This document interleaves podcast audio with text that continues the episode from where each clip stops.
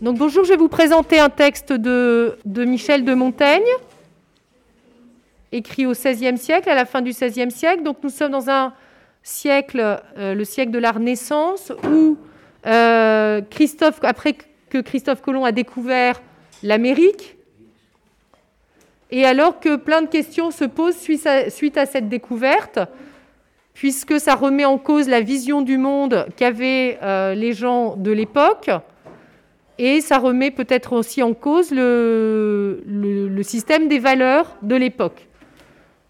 C'est un siècle qui a commencé de manière très optimiste, le XVIe siècle, avec cette découverte du Nouveau Monde, ou qui paraissait ouvrir plein de champs du possible et, euh, mais qui se termine beaucoup plus mal avec les guerres de religion. Et Michel de Montaigne, qui, est, euh, qui a été maire de sa ville, qui a eu euh, des, un rôle d'ambassade quelquefois pour le roi, connaît bien les questions politiques de l'époque. Et donc, il va essayer dans les essais, en général, de poser sa réflexion sur le monde, sur plein de sujets différents. Et nous, dans l'essai qu'on étudie, des cannibales, il réfléchit justement sur le regard qu'on porte sur les peuples euh, découverts dans le Nouveau Monde, notamment les peuples du Brésil, qui sont quelquefois appelés les sauvages ou les cannibales, euh, en rapport à leur euh, habitude de manger de la viande humaine. Donc, ce texte est plutôt au début de l'essai des cannibales. Montaigne a réfléchi auparavant aux sources dont il dispose pour connaître ce qui se passe dans le Nouveau Monde, puisqu'il n'y est pas allé lui-même. Hein. il a dit que ce serait mieux d'avoir des gens qui étaient plus objectifs, par exemple, pour, euh, euh, pour faire euh, découvrir ce Nouveau Monde. Et dans notre texte, il va revenir à son propos principal sur les cannibales, c'est-à-dire à sa thèse qui est de montrer que ces peuples ne sont pas si sauvages et si, ou si barbares que euh, veulent bien le dire euh, certains. Donc je vais vous lire euh, le texte. Or, je trouve, pour revenir à mon propos, qu'il n'y a rien de barbare ni de sauvage en cette nation, à ce qu'on m'en a rapporté, sinon que chacun appelle barbarie ce qui n'est pas de son usage.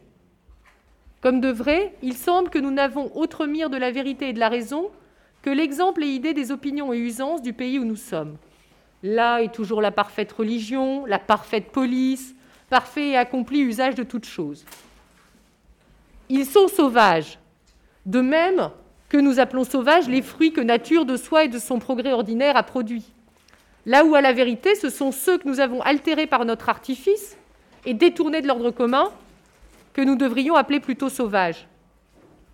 En cela sont vives et vigoureuses les vraies et plus utiles et naturelles vertus et propriétés, lesquelles nous avons abattardis en ceci, et les avons seulement accommodées au plaisir de notre goût corrompu.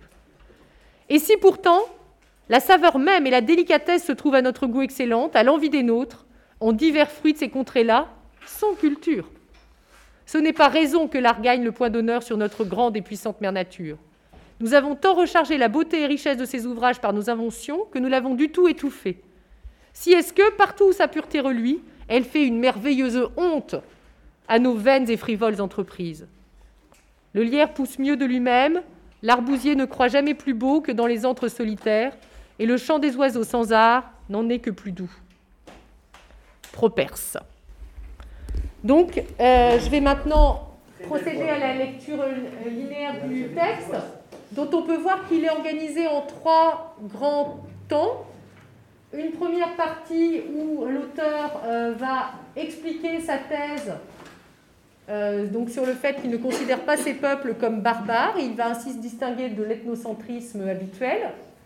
Puis, pour développer euh, son argumentation, il va faire un parallèle entre les sauvages et les fruits sauvages. il va nous faire réfléchir sur le sens du mot sauvage.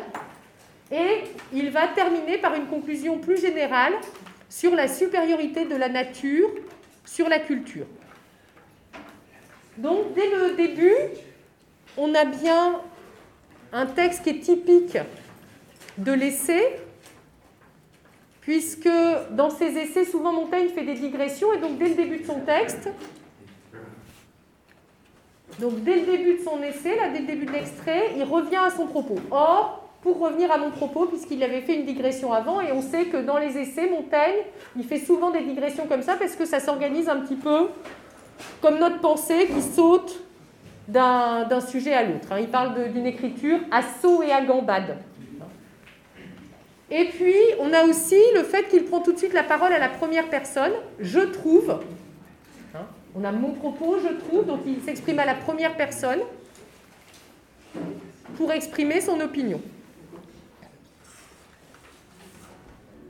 Donc, euh, il prend la parole à la première personne, il va exprimer son opinion, tout en précisant bien que c'est son opinion et du coup en, le, en nuançant son propos. Je trouve, à ce qu'on m'en a rapporté, et ensuite il semble. Donc il y va euh, en exprimant bien que ce n'est que son opinion à lui, que ce n'est pas forcément une vérité universelle. Donc, il exprime très, très, clairement sa thèse avec une tournure négative. Il n'y a rien de barbare ni de sauvage en cette nation. C'est une tournure négative parce que justement, il s'oppose à la thèse habituelle qui dit que ces peuples sont des barbares. Et euh, ensuite, il va justifier son propos en, redéfinant, en redéfinissant les termes de barbare et de sauvage.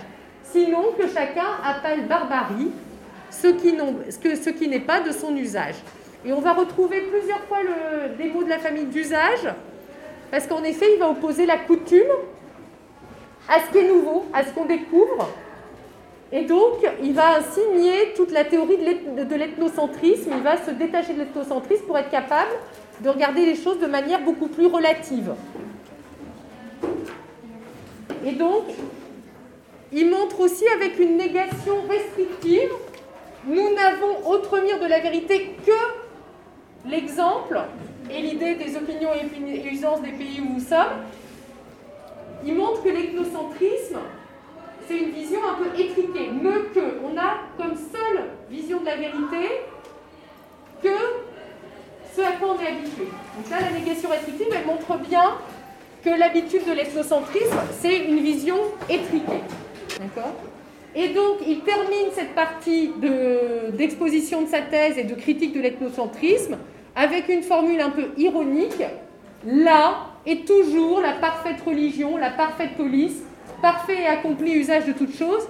Il répète trois fois le mot parfait pour se moquer des gens qui ont une vision ethnocentrique et qui, en effet, n'arrêtent pas de croire que ce qu'ils connaissent, c'est mieux que tout le reste, et c'est ça qui est parfait.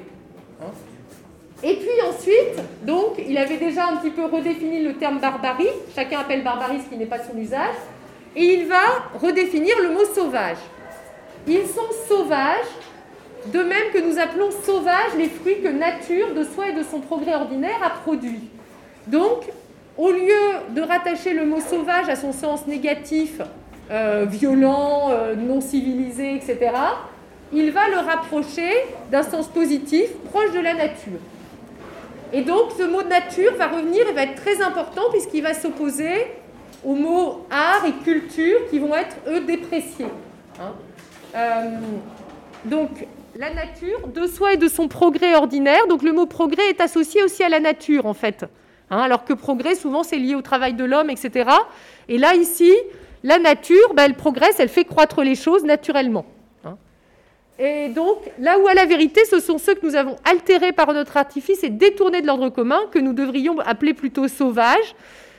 Donc, il va montrer que ce qui est négatif, donc altéré, artifice, détourné, c'est lié au travail de l'homme et non pas à la nature.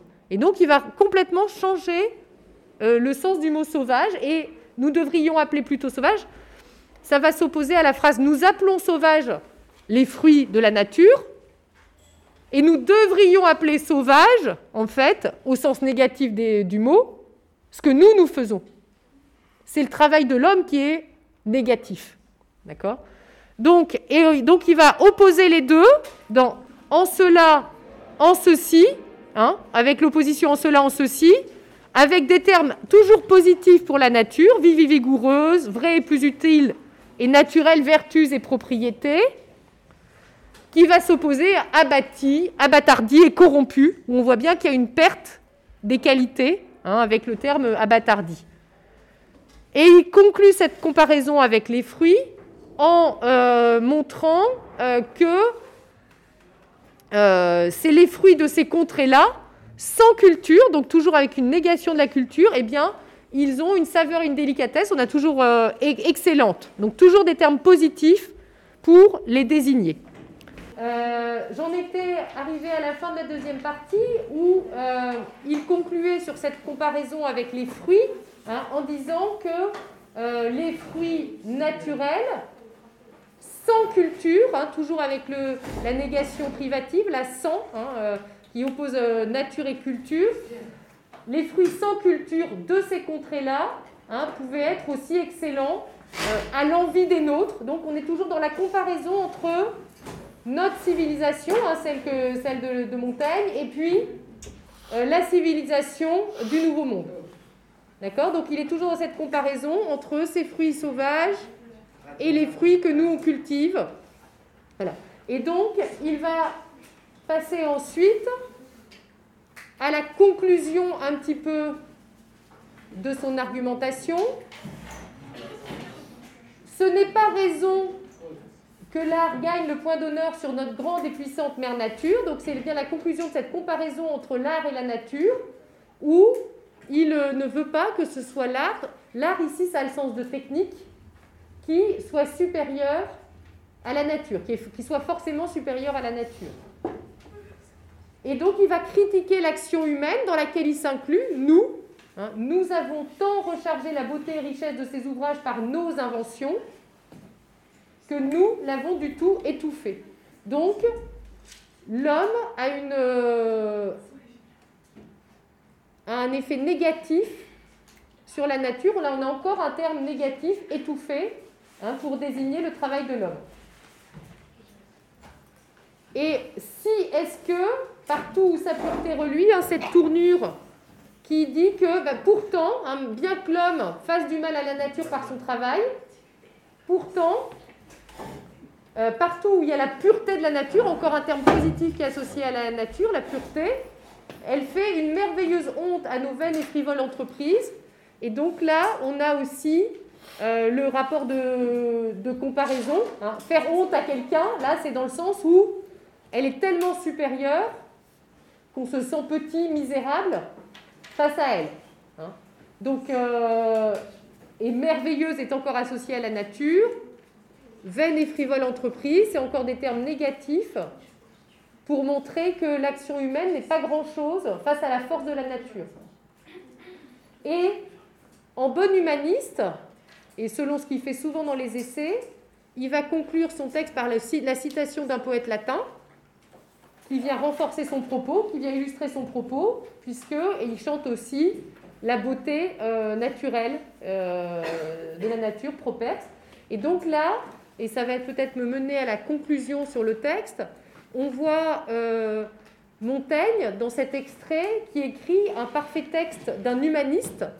Hein, c'est un, un, point qu'on n'avait pas évoqué dans l'introduction, mais ce mouvement de pensée du XVIe siècle où euh, ce n'est plus la religion, le dogme qui est au centre de la pensée, mais l'homme et ce dont il est capable, et la réflexion sur l'homme, et c'est bien ce que Montaigne fait ici, puisque il réfléchit justement à ce qu'est un homme et toutes les possibilités pour être un homme, et il ne nie pas cette qualité d'homme au peuple découvert dans le, le Nouveau Monde.